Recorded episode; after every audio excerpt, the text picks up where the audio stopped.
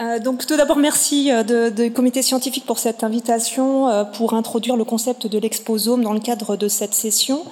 Donc je n'ai pas de, conflit d'intérêt en lien avec, avec ce sujet. Alors dans un premier temps, je vais vous proposer de, de présenter l'exposome sous un concept un petit peu théorique et notamment pour bien comprendre comment ce concept est arrivé en santé publique, un bref rappel historique. En fait, le lien entre environnement et santé, c'est une idée qui n'est absolument pas récente, hein, puisque Hippocrate, dans le traité Air, et lieu, écrivait déjà que pour approfondir la médecine, il faut considérer d'abord les saisons, connaître la qualité des eaux, des vents, étudier les divers états du sol et le genre de vie des habitants. Vers le milieu du XIXe siècle, nous avons affaire à une médecine avec une composante sociale qui est particulièrement importante et dont le paradigme repose sur l'action sur l'environnement et qui va être utile pour faire face aux maladies infectieuses qui, à cette époque, représentent un réel problème de santé publique. Donc ces actions sur l'environnement vont consister notamment à l'éducation à l'hygiène, à la qualité euh, des eaux et aussi à la gestion des déchets. Et un exemple, euh, c'est l'épidémie de choléra en 1855 à Londres, dans laquelle John Snow avait identifié en fait que le vecteur était l'eau, euh, une, source d'eau, et par ce biais-là a réussi à réduire l'épidémie de choléra alors qu'on ne connaissait finalement pas le réel problème biologique derrière. À l'après-guerre, on a une dominance du modèle, du modèle biomédical, avec notamment euh, qui va mettre en avant l'innovation thérapeutique et petit à petit dévaloriser d'une certaine façon la médecine sociale. La santé publique va alors se concentrer principalement sur les comportements individuels, tabac et alcoolisme, bien sûr avec un grand intérêt et, et non sans résultat, mais les autres facteurs environnementaux restent sous-étudiés. En parallèle, et nos son lien, nous avons affaire à une transition épidémiologique sur cette période. Alors, qu'est-ce que la transition épidémiologique? C'est une diminution de la mortalité qui s'accompagne d'un bouleversement des causes des décès, comme vous le voyez sur ce graphique, avec une diminution euh, importante des maladies infectieuses, des maladies pour cause de, maladies infectieuses, et en revanche, une augmentation euh, de la mortalité en lien avec les pathologies chroniques.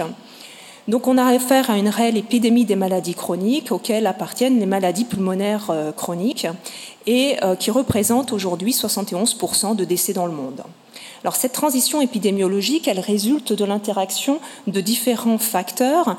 Un changement démographique d'une part avec une population vieillissante et donc une plus grande population à risque de développer euh, des maladies chroniques de l'enfant la médecine moderne qui permet notamment grâce aux antibiotiques et aux vaccins de réduire de façon significative les décès euh, dans les populations et en parallèle aussi l'évolution des facteurs de risque et notamment dû à un environnement particulièrement complexe en lien avec la transformation de la société, notamment avec l'industrialisation, qui a eu pour conséquence de modifier notre environnement avec une augmentation euh, des polluants de l'air, de l'eau et notamment aussi des polluants chimiques avec le développement de la chimie de synthèse, on a affaire à partir du début des années 50 à une réelle, euh, euh, au niveau de développement de, substances chimiques auxquelles la population se retrouve exposée. En parallèle, on a aussi une évolution drastique de nos, styles de vie sur cette période, avec une sédentarité particulièrement importante et euh, le changement d'alimentation des populations. Donc vous voyez, en même temps qu'on se concentre uniquement sur des, facteurs environnementaux personnels, d'un autre côté, l'environnement devient beaucoup plus complexe et euh, pourtant reste sous-étudié. C'est dans ce contexte donc que le terme exposome est apparu en 2005 par Christopher Wilde, qui était alors directeur du cirque, qui a défini l'exposome comme la totalité des facteurs environnementaux depuis la conception et tout au long de la vie. En fait, Christopher Wilde voulait surtout euh, insister sur euh, le fait qu'il y avait un déséquilibre très marqué en épidémiologie dans les efforts et l'intérêt que l'on portait à la caractérisation de la génétique d'une part, notamment avec la génomique, et d'autre part sur les efforts faits pour caractériser l'environnement, souvent limités à quelques questions dans un petit questionnaire. Et il illustrait cet aspect-là par ce, cette race de, crabes qui a euh, une disproportion très marquée sur la, taille de ses pinces. Donc l'exposome est présenté comme une nouvelle stratégie pour identifier les facteurs de risque environnementaux. Aujourd'hui, l'exposome fait partie du Code de santé publique. Il a été intégré récemment, euh, notamment dans le contexte de l'identification des déterminants de santé, dans lequel il est précisé que cette identification doit s'appuyer sur le concept d'exposome, entendu comme l'intégration sur la vie entière de l'ensemble des expositions qui peuvent influencer la santé humaine.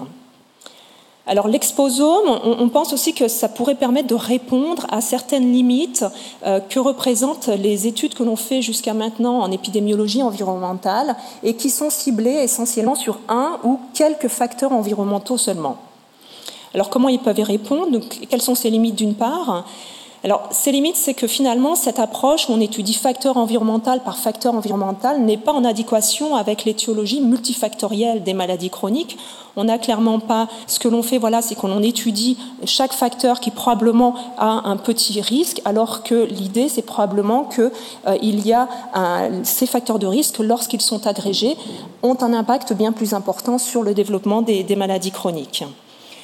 On ne prend pas en compte souvent la, confusion par les co-expositions. Alors bien sûr, dans la plupart des études épidémiologiques, lorsqu'on recherche les facteurs environnementaux en lien avec euh, des pathologies respiratoires chroniques, on ajuste sur le tabagisme, mais on prend finalement assez peu en compte d'autres facteurs environnementaux qui pourraient jouer comme facteurs de confusion. On prend assez peu les effets de mélange, en tout cas pas dans les études qui ciblent sur un facteur environnemental. Et ces effets de mélange, ces interactions, c'est le mécanisme par lesquels différents facteurs environnementaux ont peut-être un effet faible pris isolément, mais lorsqu'ils se combinent, lorsque l'exposition est conjointe à ces facteurs environnementaux, pourraient en fait avoir un effet d'interaction où ils se potentialisent les uns les autres pour avoir un effet néfaste sur la santé beaucoup plus important. Et enfin, ces études, souvent, ciblées sur un seul facteur environnemental, on, sait qu'il y a des sélections des associations rapportées dans la littérature, à la fois par euh, les auteurs, mais aussi par les revues, qui amènent à des biais de publication. Il est donc difficile de savoir, in fine, de hiérarchiser réellement les facteurs de risque en lien avec les facteurs environnementaux.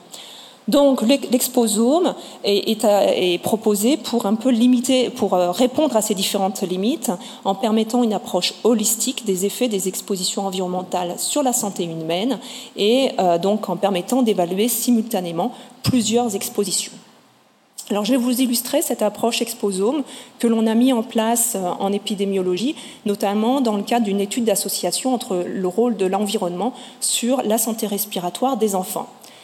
Cette étude, c'est une des premières implémentations de l'approche de l'exposome qui a été conduite dans le cadre d'un programme européen ELIX qui rassemblait six cohortes euh, dans six pays européens et notamment en France la cohorte Eden. Dans ces, donc c'était toutes des cohortes mères-enfants avec un recrutement entre 2003 et 2010. Et un nouveau suivi à l'âge de 6-12 ans a été réalisé dans le cadre du protocole ELIX, qui incluait des mesures objectives de la santé et notamment une spirométrie entre 6 et 12 ans.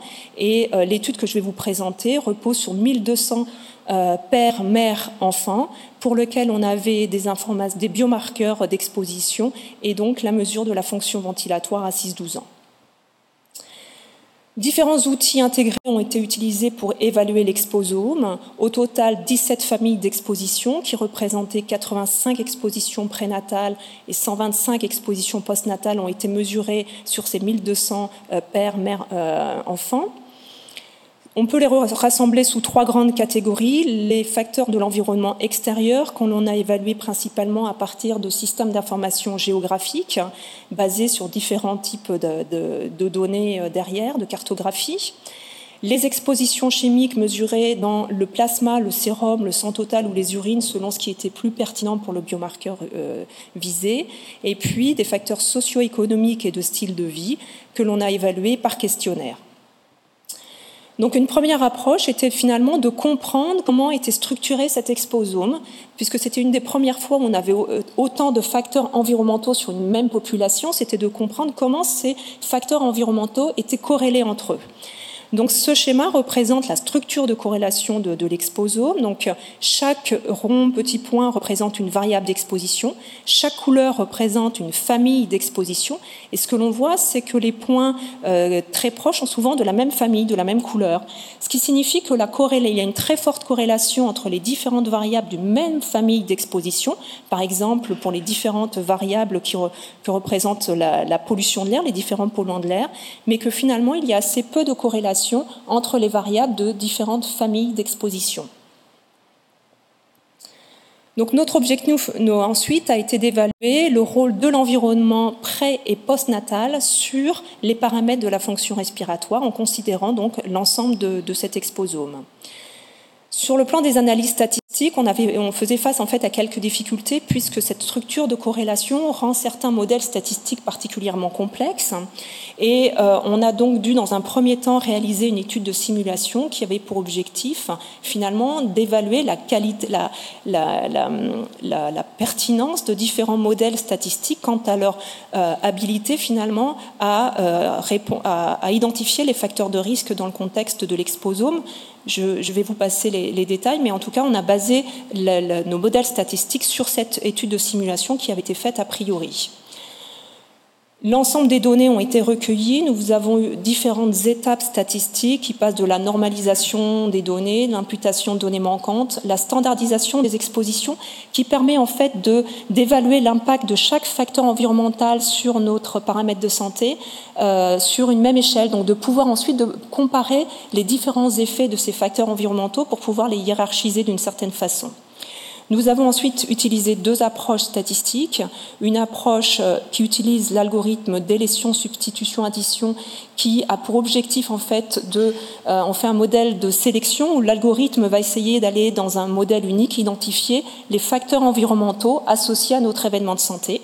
Et puis on a utilisé ce qui est largement utilisé en génomique, euh, ce qui a été présenté euh, brillamment avant avec les GWAS, où ici on a utilisé l'Exposome Wide Association Study, les XWAS, où on a regardé chaque facteur environnemental en lien avec l'événement de santé et euh, où chaque, voilà, si on a 100 facteurs environnementaux, on a fait 100 régressions pour évaluer le risque associé à chaque facteur environnemental sur le paramètre de santé.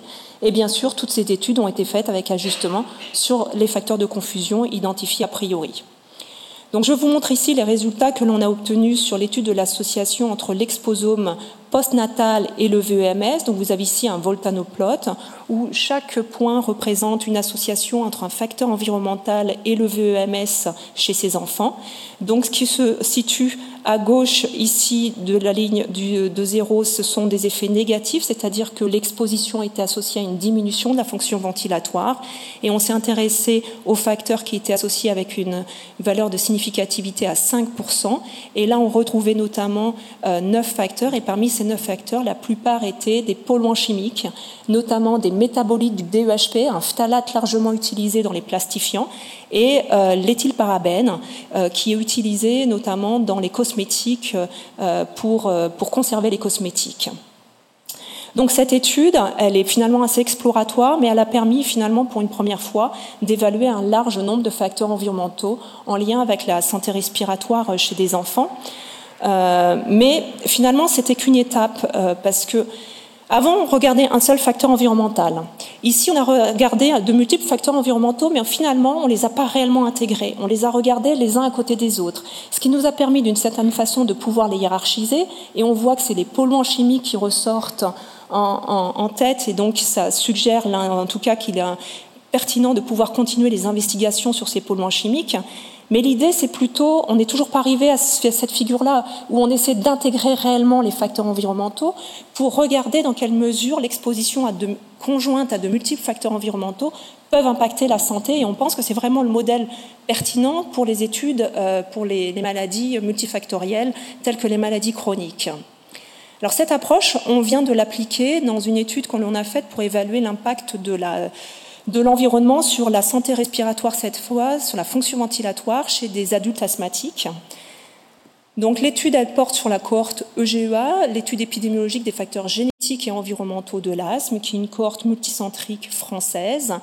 Avec des patients asthmatiques, leurs apparentés du premier degré et un groupe de témoins recrutés au début des années 90. Et puis on les a suivis, euh, d'une part environ dix ans plus tard la cohorte EGEA2, puis ensuite encore environ dix ans plus tard, c'était EGEA3. L'étude ici, c'est une étude transversale sur les données recueillies à EGEA2 et nous nous sommes intéressés au VEMS pour s'en prédit comme événement de santé. Nous avons évalué ici l'exposome à partir de données de questionnaires, de systèmes d'information géographique et euh, spécifiquement pour l'exposition professionnelle, la matrice emploi-exposition. Au total, nous avons 53 variables d'exposition qui correspondent à 17 familles d'exposition qu'on l'on peut regrouper sous deux gros thèmes, le thème social, style de vie, euh, incluant donc les expositions professionnelles, le niveau socio-économique, l'activité physique, l'alimentation, et puis les expositions plus environnementales, partagées par les gens qui habitent dans le même, euh, dans le même périmètre, avec la pollution de l'air, euh, les espaces verts, les, les disponibilités de services de santé. Donc, au niveau de l'analyse statistique, on a commencé par préparer la base de données de la même façon que ce qu'on avait fait pour la cohorte Helix. On a décrit aussi l'exposome. Mais là où on a changé un petit peu le protocole, c'est que, au niveau des études d'association, on a fait une étude en deux étapes. Dans un premier temps, on a cherché à réduire l'exposome en ne sélectionnant que les facteurs qui montraient une tendance pour une association avec le VEMS dans l'approche exoise, avec un P à 0,20, c'est-à-dire pas significatif à 5%, mais seulement à 20%. On a sélectionné ces facteurs et on les a introduits dans une approche de cluster. Donc vous savez, les clusters, c'est ce qu'on a beaucoup utilisé pour définir des sous-phénotypes d'asthme. Et là, au lieu d'intégrer les paramètres cliniques pour faire des sous-phénotypes cliniques, on a introduit les paramètres, les facteurs euh, d'exposition environnementale pour identifier des profils d'exposition. Et on a fait cela de façon supervisée, c'est-à-dire on a cherché à avoir des groupes qui étaient contrastés aussi sur le paramètre d'intérêt qui était le VEMS. Donc cette étude a porté sur 600, enfin presque 699 adultes asthmatiques âgés en moyenne de 39 ans. On avait 48% de femmes, 50% de non-fumeurs et parmi les fumeurs vie, euh, la moitié avait arrêté de fumer. Le VEMS en pourcent prédit était de 92% dans cette population et vous avez euh, sur euh, la droite la répartition de cette population sur le territoire français. On retrouve bien les clusters qui sont liés au centre de recrutement, mais euh, certains sujets ont déménagé, donc se retrouvent sur l'ensemble du territoire français. Sur la description de l'exposome, comme on l'avait observé dans le sur la, cohorte Helix, on retrouve aussi ici une corrélation des variables d'exposition beaucoup plus forte au sein des familles euh, d'exposition qu'entre les familles, avec une médiane de corrélation à 0,46 pour deux variables à l'intérieur de familles d'exposition, mais seulement de 0,08 entre les familles d'exposition. L'approche exoise, donc, qui avait pour objectif ici de décrire un petit peu les associations, mais surtout de sélectionner uniquement euh, les variables qui montraient une tendance d'association avec le VEMS pour être introduit dans la deuxième étape d'analyse. Donc vous voyez qu'on a très peu de variables qui passent le seuil de 5% et aucune après euh, correction pour les tests multiples. Euh, et, par contre, on avait 21 variables qui passaient le seuil de 20%, qui ont donc été sélectionnées pour être introduites ensuite dans l'approche de cluster pour identifier des profils d'exposition. Donc on avait tous les asthmatiques, ces 21 variables. On a utilisé cette méthode de classification qui nous a conduit à l'identification de trois groupes. Un groupe très important de 454 sujets avec un VEMS à 93% de la valeur prédite un groupe de 145 sujets avec un VEMS intermédiaire à 90% de la valeur prédite, mais surtout un groupe avec peu de sujets, uniquement 30 sujets, mais avec un VEMS significativement altéré comparativement aux deux autres groupes, avec un VEMS à 79%. Alors qu'en est-il des facteurs environnementaux entre ces trois groupes? Ce premier groupe, donc, qui avait, euh, enfin, le dernier finalement, le groupe euh, le cluster avec seulement les 30 sujets qui avaient le VEMS particulièrement atteint, c'est un groupe de sujets qui à la fois étaient des gros fumeurs, à la fois avaient une alimentation malsaine, à la fois habitaient en proximité de voies à fort trafic, euh, pas dans un, n'avait pas en fait dans un périmètre proche de pharmacie n'était pas euh, habité loin de zones euh, finalement de ce qu'on appelle de blue space, des, d'espaces bleus. Euh, donc en fait c'est, plutôt mer, lac et, rivière. on voyait aussi qu'ils étaient un petit peu plus âgés que la moyenne de la population et ils les avaient aussi, au niveau du climat, c'était plus humide que dans les deux autres groupes. Le groupe 2, quant à eux, était aussi des fumeurs, mais moins gros fumeurs et avec une alimentation particulièrement saine. Et le groupe 3, c'était des sujets plus jeunes, non fumeurs, et qui globalement ne présentaient pas les facteurs de risque connus pour euh, la santé respiratoire. Donc ce qui est intéressant, c'est que dans cette étude, quand on faisait l'extoise, aucun des facteurs environnementaux ne ressortait individuellement associé à la fonction ventilatoire. Par contre, quand on a fait cette approche de cluster, on a été capable d'identifier un groupe, certes limité, 30 sujets, mais qui nécessiterait peut-être d'un suivi beaucoup plus précis quant à leurs expositions, euh, puisqu'en fait, ils semblent présenter quand même un profil d'exposition particulièrement à risque.